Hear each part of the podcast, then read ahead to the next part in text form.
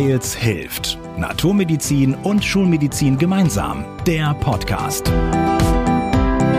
Wir sprechen mit Menschen über Gesundheit, integrative Medizin und Gesundheitspolitik. Hallo, schön, dass du wieder dabei bist. Ich bin Anke Genius. Darf ich dich mal etwas Persönliches fragen? Wie liebevoll gehst du mit dir um?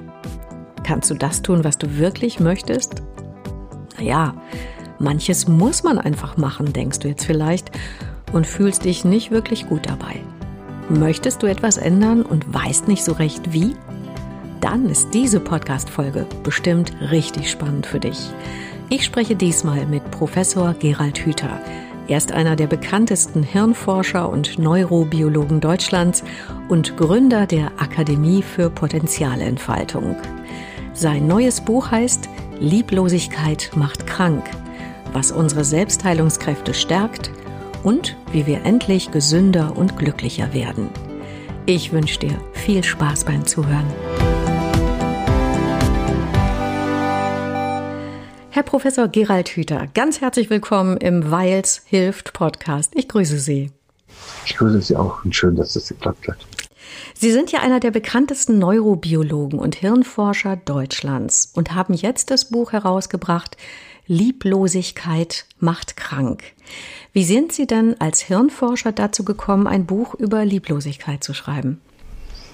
Ich habe vor zehn Jahren schon mal einen Artikel für das Deutsche Ärzteblatt geschrieben über Selbstheilungskräfte.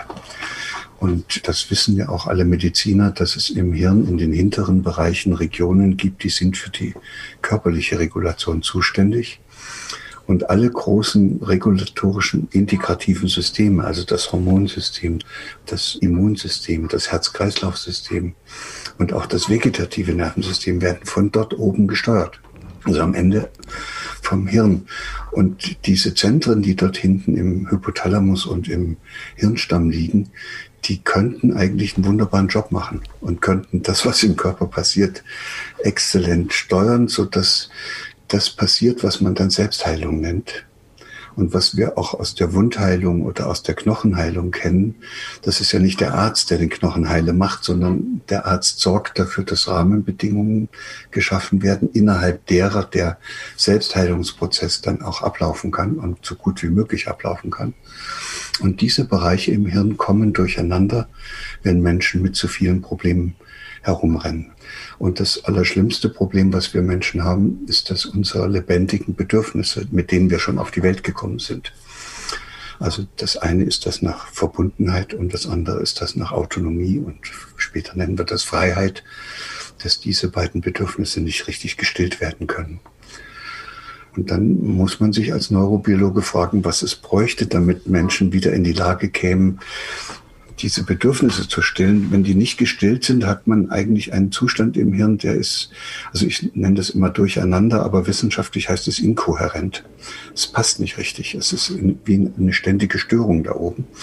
Und dann können diese Selbstheilungskräfte sich nicht entfalten. Und da brauchen wir irgendetwas, was uns dann hilft, aus diesem Durcheinander im Hirn wieder etwas zu machen, was dann Kohärenz heißt, wo es wieder besser passt und wo dann auch, das ist auch interessant, weniger Energie verbraucht wird. Während Durcheinander im Hirn da verbrauchen die Nervenzellen irrsinnig viel Energie. Das nennen die Neurobiologen Arousal und das ist, vielleicht kann man sich so durch vorstellen, als ob die alle durcheinander feuern. Man kennt das aus manchen Belastungssituationen, wo man nicht mehr klar denken kann. Ja, man kann nicht mehr klar denken und man ist auch wahnsinnig erschöpft davon. Also insofern kann ich da mir sehr gut vorstellen. Einem regelrecht, ja, es raubt ja. einem Energie und äh, was wir aber nicht wissen, ist, dass das auch tiefer geht in die Bereiche, die weiter hinten und unten sind im Hirn und dass dann die auch nicht mehr richtig arbeiten können. Also vorne, das merken wir, wenn wir nicht mehr denken können, aber wenn plötzlich das Immunsystem nicht mehr richtig zugreifen kann und wenn das endokrine System, also das Hormonsystem durcheinander kommt oder das vegetative Nervensystem, merken wir ja, dann denken wir ja immer nicht daran, dass das durch dieses Durcheinander im Hirn oben erzeugt wird. Und so können wir Menschen bisweilen ein Leben führen, was so viel Durcheinander da oben erzeugt, dass die Selbstheilungskräfte nicht mehr wirksam werden. Und das ist der Grund, weshalb ich gedacht habe, muss ich mal ein Buch schreiben und das so erklären, dass das auch jeder normale Mensch versteht. Ja, es ist ein ganz tolles Buch. Kommen wir noch mal von dem Durcheinander im Gehirn auf die Lieblosigkeit. Was genau meinen Sie mit Lieblosigkeit macht krank? Wir neigen ja alle dazu, wenn wir in dieses Leben als kleine Kinder hineinwachsen, in diese Gesellschaft der Erwachsenen, in das Elternhaus und dann später Kindergarten, Schule, Peer Group und Arbeitsleben, dann merken wir ja alle, wir müssen irgendwie mit den anderen zurechtkommen. Die haben wir uns ja nicht so gebacken, wie sie sind. Die sind ja schon so da gewesen. Und dieses unglaublich starke Bedürfnis, dazu zu gehören, führt auch dazu, dass man dann diese Zugehörigkeit, dieses Bedürfnis zu stillen versucht, indem man deren Anerkennung findet. Und dann richtet man sich nach den Vorstellungen der anderen und nach deren Erwartungen. Und man kann oftmals nur das, was dort von einem erwartet wird, in der Gemeinschaft, in die man hineinwächst, auch wirklich erfüllen, indem man tapfer versucht, seine eigenen Bedürfnisse zu unterdrücken. Also nehmen wir sowas, wenn ich als kleines Kind in die Schule komme, habe ich ein unglaubliches Bewegungsbedürfnis, aber ich merke schon nach einem Tag, dass das dann nicht geht in der Schule, kann ich ja gar nicht mehr aufpassen, bringe alles durcheinander. Ich habe auch ein unglaubliches Entdeckerbedürfnis und Gestaltungsbedürfnis. Das kann ich da auch nicht richtig einsetzen. Also komme ich in einen inkohärenten Zustand, suche nach einer Lösung und die Lösung heißt, ich muss das unterdrücken. Und das tut am Anfang noch sehr weh. Ich vergleiche das ein bisschen damit, dass, weil die meisten Erwachsenen sich das gar nicht vorstellen könnten. Die haben das ja alle geschafft. Aber es ist ein bisschen so, als ob man sich als Erwachsene verliebt in eine andere Person. Dann ist das auch so, dass man das jetzt unbedingt will, mit dem anderen zusammen zu sein. Und wenn man dann eine Abfuhr kriegt und das funktioniert nicht, dann muss man seine eigene Verliebtheit unterdrücken. Das ist so anstrengend, ne? sich selbst zu sagen, dass man den doch eigentlich jetzt nicht mehr will oder die. Das findet das Hirn dann aus sich selbst heraus eine Lösung, damit der Energieverbrauch nicht ins Unermessliche wächst und baut hemmende Verschaltungen über den Bereich, aus dem dieses Gefühl der Verliebtheit hervorgebracht wird. Oder bei den Kindern, aus denen dieses Bedürfnis nach Bewegung, nach gemeinsamem Spielen mit anderen, nach Entdecken und Gestalten der Welt hervorgebracht wird. Und wenn das dann passiert ist, dann ist das interessante Phänomen, dann ist es weg. Und dann heißt die Frage, wie soll denn das jemals wiederkommen? Jetzt funktioniert der richtig. Manche sind sogar auch noch extrem erfolgreich, weil sie ihre Bedürfnisse so gut unterdrückt haben nebenbei gesagt, Automaten und Roboter, also die digitalen Geräte, sind nur deshalb so leistungsfähig, weil die keine Bedürfnisse haben. Und insofern wird ein Mensch, der seine eigenen lebendigen Bedürfnisse unterdrückt, diesen Automaten immer ähnlicher und kann immer besser funktionieren. Aber er entfernt sich auch immer weiter von seiner eigenen Lebendigkeit. Und jetzt heißt die Frage, wie soll denn der jemals wieder Zugang zu seiner eigenen Lebendigkeit finden? Darf ich nochmal ganz, da ist ja? dieser Vorschlag ganz nett, ja. dass man sagt, du könntest eigentlich ein bisschen liebevoller mit dir umgehen. Okay. Sehr, sehr spannend. Also ich fasse nochmal eben zusammen. Das heißt, wir sehen zum Beispiel Grundschüler vor uns oder auch Kinder jetzt, die andere Kinder nicht treffen dürfen, Corona-bedingt. Da sagen Sie, das ist so eine starke Unterdrückung der Bedürfnisse, wie wenn jetzt jemand eine Liebesbeziehung hat und da auf Entzug lebt. Das ist also wirklich vergleichbar. Ja, das ist, und das halte ich auch für enorm gefährlich. Am Anfang sieht man es ja noch nicht so schnell, weil das innerhalb der ersten vier Wochen oder bei dem ersten Corona-Lockdown noch nicht so zum Tragen gekommen ist. Aber jetzt sehen wir ja, was passiert. Jetzt gibt es Kinder, die haben so lange ihr Bedürfnis mit der Oma zu kuscheln unterdrücken müssen. Und zwar nicht, weil es verboten war, sondern weil sie es selbst nicht wollten. Das ist noch viel schlimmer. Wenn ich einem Kind was verbiete, dann geht das Bedürfnis nicht weg. Aber wenn das Kind sich selbst etwas verbietet, dann geht das nur über die Unterdrückung dieses Bedürfnisses. Und jetzt haben wir viele Kinder, die das Bedürfnis mit der Oma zu kuscheln oder das Bedürfnis mit anderen zu spielen so effektiv unterdrückt haben, dass da im Hirn hemmende Vernetzungen drüber gewachsen sind. Und dann kann man den Lockdown aufheben, kann sagen, du kannst wieder zur Oma und dann kommt das Kind mit der Oma gar nicht zurecht. Das will vielleicht gar nicht mehr hin. Was braucht denn das Kind dann, damit es wieder einen Zugang findet zur Oma und zu anderen Kindern?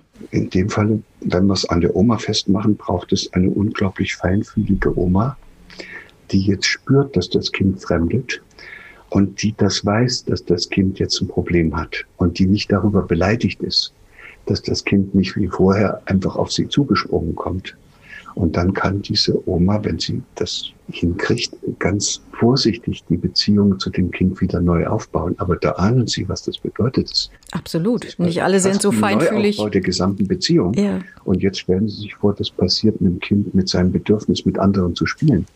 Die anderen wissen ja auch nicht, was mit ihnen passiert ist. Das heißt, wer übernimmt jetzt diesen Neuaufbau dieses Bereiches oder wer öffnet das Kind wieder für diese Freude am Spielen? Und deshalb sage ich, liebe Eltern, versucht bitte euren Kindern so sehr wie möglich in den Zeiten, wo sie nicht mit der Maske rumlaufen müssen und die Abstandsregeln und alles einhalten müssen, das Leben so freudvoll zu gestalten. Seid so liebevoll zu ihnen, das tanzt mit ihnen, spielt mit ihnen, geht raus mit ihnen, aber hört auf, die noch länger an dem Online-Unterricht in der Schule festzuhalten, indem ihr selber noch versucht, den verloren gegangenen Lernstoff mit dem Kind nachzuarbeiten und damit die letzten paar Augenblicke im Tagesverlauf auch noch verloren gehen, wo das Kind eigentlich mal wieder spüren könnte, dass es lebendig ist. Sind Kinder da in diesem Zusammenhang eigentlich besonders gefährdet oder trifft das auch alle Menschen? Prinzipiell trifft es auf alle Menschen zu. Ich hatte kürzlich einen, der ist 80 und der schrieb mir, er hat immer so gerne Bridge gespielt mit seinen Freunden. Und jetzt geht das schon seit einem Jahr nicht mehr und jetzt hat er gar keine Lust mehr. Das heißt, also selbst 80-Jährigen geht das so, dass die dann nicht mehr wollen. Und ein Kind, wenn wir jetzt ein siebenjähriges Mädchen uns vorstellen, das ein Jahr diese Bedürfnisse tapfer unterdrückt hat, so dass die regelrecht zugewachsen sind im Hirn, dann ist das ungefähr vom Zeitraum her so, als würde ich als 70-Jähriger das schon seit zehn Jahren so machen. Und da müssten eigentlich erwachsene Menschen erschrecken. Weil da weiß jeder, dass selbst so einer wie ich nach zehn Jahren unter diesen Bedingungen nicht mehr so sein kann und vielleicht nie wieder so wird wie vorher. Das ist eine dramatische Angelegenheit. Und jetzt kommen ja auch die Kinder- und Jugendpsychiater und die Kinderärzte und sagen, das könnt ihr den Kindern nicht mehr länger antun. Das sind so viele Kinder, die sämtliche Freude am Leben verloren haben, die eigentlich in einen Zustand kommen, den nennt man dann Depressivität, Resignation, Lebensunlust, es ist auch offenbar die Anzahl der Kinder, die sich selbst umbringen, gewachsen. Also das sind schon dramatische Zeichen und da wird es wirklich höchste Zeit, dass diese Gesellschaft wach wird. Absolut. Das heißt, Eltern, das haben Sie ja gerade schon beschrieben, was Eltern tun kann, wenn das jetzt Menschen im Erwachsenenalter, im fortgeschrittenen Alter so passiert, sie das so bei sich wahrnehmen, dass sie, obwohl sie es mittlerweile vielleicht könnten, ja gar nicht mehr dieses Bedürfnis haben, anderen Menschen nahe zu sein, sich mit denen zu treffen und auszutauschen. Was würden Sie denen denn empfehlen? Das ist genau der Ansatz, der in dem Buch dann verfolgt wird und äh, den wir auch mit einer Initiative noch verstärken. Im Internet gibt es eine Webseite, die heißt www.liebevoll.jetzt. Und das ist auch die Antwort auf Ihre Frage. Jeder Mensch kann zu jedem Zeitpunkt sich bei dem, was er tut, fragen, ob er das jetzt unbedingt machen muss oder ob er es nicht macht, weil es ihm nicht gut tut. Und da kann man bei den Kleinigkeiten des Lebens anfangen. Also wenn Sie am Bäckerladen vorbeigehen, müssen Sie nicht zwanghaft wie sonst immer da reingehen und sich so ein süßes Teil holen, sondern können auch sagen, nee, das eigentlich bekommt mir das gar nicht. Sie müssen nicht an Orten essen auf der Straße, wo Sie wissen, das tut mir doch gar nicht gut, hier im Laufen zu essen, Sie müssen auch nichts essen mit einem schlechten Gewissen. Also dieses billige Steak, was Sie da irgendwo erworben haben und was Sie dann auf den Grill legen, das kann Ihnen gar nicht schmecken, weil Sie ja wissen, wo das herkommt und was das für eine Schweinehaltung ist, aus der dieses Produkt dann kommt. Und das gilt dann auch für Kleidungsstücke. Es tut einem doch nicht gut. Und es ist auch sehr lieblos mit sich selbst mit einem schlechten Gewissen rumzulaufen, weil man da so ein billiges Kleidungsstück erworben hat, wo man weiß, in, unter welchen Bedingungen das in der dritten Welt von Frauen und Kindern zusammengenäht worden ist. Und so geht's dann weiter abends beim Fernsehen. Ich möchte wissen, wem das gut tut, vor dem Schlafengehen sich noch so einen blöden Krimi anzugucken.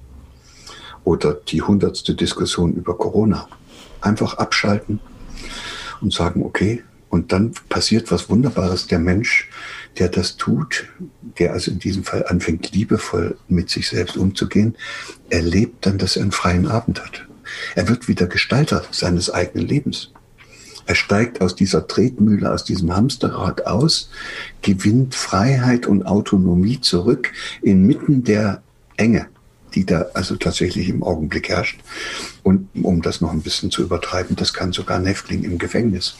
Und bevor der ständig mit dem Kopf gegen die Wand läuft, kann der sich auch aufs Bett setzen und sich fragen, ob er jetzt nicht in dieser Zelle irgendwas machen könnte, was ihm gut tut. Und da bin ich sicher, dem fällt da auch irgendwas ein. Also das ist ja schon mal ein gutes Zeichen, dass jeder in jeder Situation etwas Gutes für sich tun könnte. Ich habe so gerade die Idee, Sie haben da ein ganz neues Verständnis, sowohl von Krankheit wie auch von Gesundheit. Was würden Sie sich da wünschen von der Politik? Die Politik kann ja immer nur eine Politik machen, die dazu führt, dass die betreffenden Vertreter aus der Politik, also die Politiker, wieder gewählt werden. Und deshalb kann ich mir von der Politik nichts wünschen. Ich kann mir nur von den Bürgern unseres Landes etwas wünschen. Nämlich, dass die vielleicht so ein bisschen sich nochmal fragen, was ihnen im Leben wirklich wichtig ist. Dass sie sich nicht umherjagen lassen wie aufgescheuchte Hühner, sondern nochmal nachdenken, was ihnen gut tut. Und sich dann fragen, ob sie Politiker wählen, die Beschlüsse fassen, die ihnen nicht gut tun.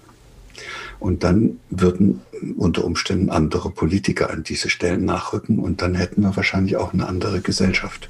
Aber der Veränderungsprozess beginnt nicht, indem die Politiker uns erzählen und uns Vorgaben machen, wie wir jetzt künftig zu leben haben. Also nur noch vegetarisch und nur noch in Mehrfamilienhäusern, die nach klimatischen Gesichtspunkten da optimal ausgerüstet sind und auch nicht indem die uns erzählen, was uns alles gesund macht, sondern der wirkliche große Prozess der Veränderung beginnt damit, dass Menschen zur Besinnung kommen und sich fragen, ob das, was sie da bisher für Vorstellungen verfolgt haben, ob das überhaupt ihre Vorstellungen sind, ob es ihnen gut getan hat, das so zu machen, wie sie das mal irgendwann angefangen haben. Und manche kommen dann zur Besinnung und sagen, ne, mache ich nicht mehr. Und ein Weg, um diesen inneren Verwandlungsprozess in Gang zu bringen, ist, dass man anfängt, darauf zu achten, dass man nichts mehr tut, was einen nicht gut tut. Das ist ein wunderbarer man nebenbei, Satz. Ja. Man mag mhm. sich dann auch selber mehr. Ne? Das können Sie richtig so ahnen. Dann findet man sich selber toll, weil man jetzt nicht mehr einfach den Hamster macht im Rad, sondern das ist ja eine Art Aussteigen aus dem Rad. Und dann mag man sich selber mehr und Menschen, die sich selbst mehr mögen, die mögen auch andere mehr. Das heißt, man wird auf einmal ein liebevollerer Ehemann, man wird ein liebevollerer Vater, ein Partner, und man wird auch merken, dass man dann auf einmal liebevoller in der Natur unterwegs ist. Also man ist auch liebevoller zu anderen Lebewesen und latscht dann nicht irgendwie über die Frühjahrsblühe auf der Wiese und jagt durch den Wald und bringt die Rehe mit ihren Kitzen da vollkommen in Aufruhr. Dann geht man vorsichtiger mit sich selbst und der Welt um und das, glaube ich, können wir also alle sehr gut gebrauchen. Also dieses liebevolle, achtsame für sich selbst strahlt dann quasi immer weiter. Das ist das, was ich vermute und ich weiß nicht, ob das jetzt schon die Zeit reif ist. Tatsache ist, dass ich so ein Buch vor 20 Jahren noch nicht hätte schreiben können. Da war die Zeit noch nicht so weit, da war das Bewusstsein noch nicht so weit entwickelt bei vielen Menschen. Das wäre für esoterisch gehalten worden. Und dann wäre das in den Buchhandlungen auch im Esoterikregal gelandet. Und jetzt auf einmal kann ich so ein Buch schreiben, kann das Naturwissenschaft, das ist ja verrückt, naturwissenschaftlich begründen, warum Lieblosigkeit krank macht. Und jetzt landet das Buch auch nicht mehr in den äh, Esoterikregalen, sondern auf den Bestsellerlisten vom Spiegel. Und da gehört es dann auch hin. Und indem viele Menschen sich das anschauen und diesen Gedanken, der für viele auch neu ist, sich zu eigen machen, entsteht natürlich eine Bewegung. Und dann hat auf einmal die Politik ein anderes Volk vor sich. Das ist so, als ob man einem Reiter, der noch im Sattel sitzt, das Pferd wegnimmt. Das merkt er dann manchmal erst, wenn das Pferd schon ganz weg ist. Ja, auch ein gutes Bild. Äh, darf ich noch mal einmal fragen? Sie sagten gerade, man kann es neurobiologisch begründen. Gibt es dazu schon Studien? Wie werden die gemacht? Können Sie das vielleicht auch noch mal kurz erklären? Dann müsste ich wirklich weit ausholen, ah, okay. weil, mhm. weil unser gegenwärtiges Wissenschaftsverständnis mit der Forderung nach evidenzbasierten, placebo-kontrollierten, doppeltblind durchgeführten Studien dazu führt, dass wir eigentlich immer nur das nachweisen können, was placebo kontrolliert doppeltblind gemacht werden kann. Also mit einer Kontrollgruppe immer, die quasi genau anders genau. behandelt wird. Wir haben eine Kontrollgruppe und eine Versuchsgruppe und mhm. sie vertauschen das noch und sie machen die Behandlungen so, dass die noch nicht mal wissen, ob sie jetzt in der einen oder in der anderen Gruppe sind und dann kriegen sie objektive Tatsachen, die man auch wirklich als objektive wissenschaftliche Erkenntnisse dann in die Öffentlichkeit tragen kann. Wird ja auch so gemacht, wird ja auch so gefordert. Das Problem ist nur, dass sie am besten wissenschaftlich in dieser Weise diese Kriterien erfüllen können, indem sie also Pharmastudien machen. Da können Sie placebo kontrolliert doppelt blind testen, ob das eine besser ist als das andere. Im Bereich der Psychotherapie ist das Einzige, was da geht, Verhaltenstherapie zu prüfen. Und natürlich kann man da ein bisschen doppelt blind und placebo kontrolliert eine Verhaltenstherapie machen. Und alles andere, was aber vielleicht viel wirksamer ist, also zum Beispiel Menschen zu helfen, liebevoll mit sich selbst umzugehen, das können sie weder doppelblind noch placebo kontrolliert machen.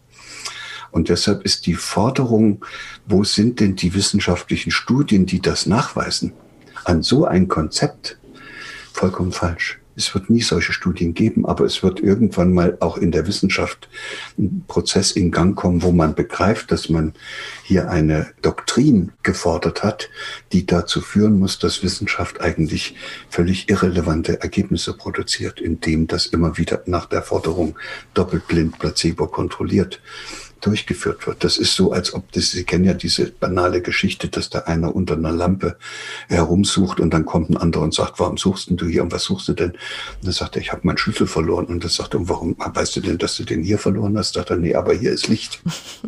ja. Das ist moderne Wissenschaft mhm. und die ist traurig. Ja, Professor Hüter, ich würde Sie zum Schluss gerne nochmal fragen nach Ihrem ganz persönlichen Gesundheitstipp, weil Sie so eine junge Ausstrahlung haben. Also, was ist so Ihr ganz persönlicher Gesundheitstipp? Ja, Sie ahnen es ja schon. Man muss versuchen, glaube ich, wirklich, das kann ich allen, die uns hier zuhören, nur ans Herz legen. Einfach an irgendeiner Stelle mal anfangen und ausprobieren, nur, nur ausprobieren.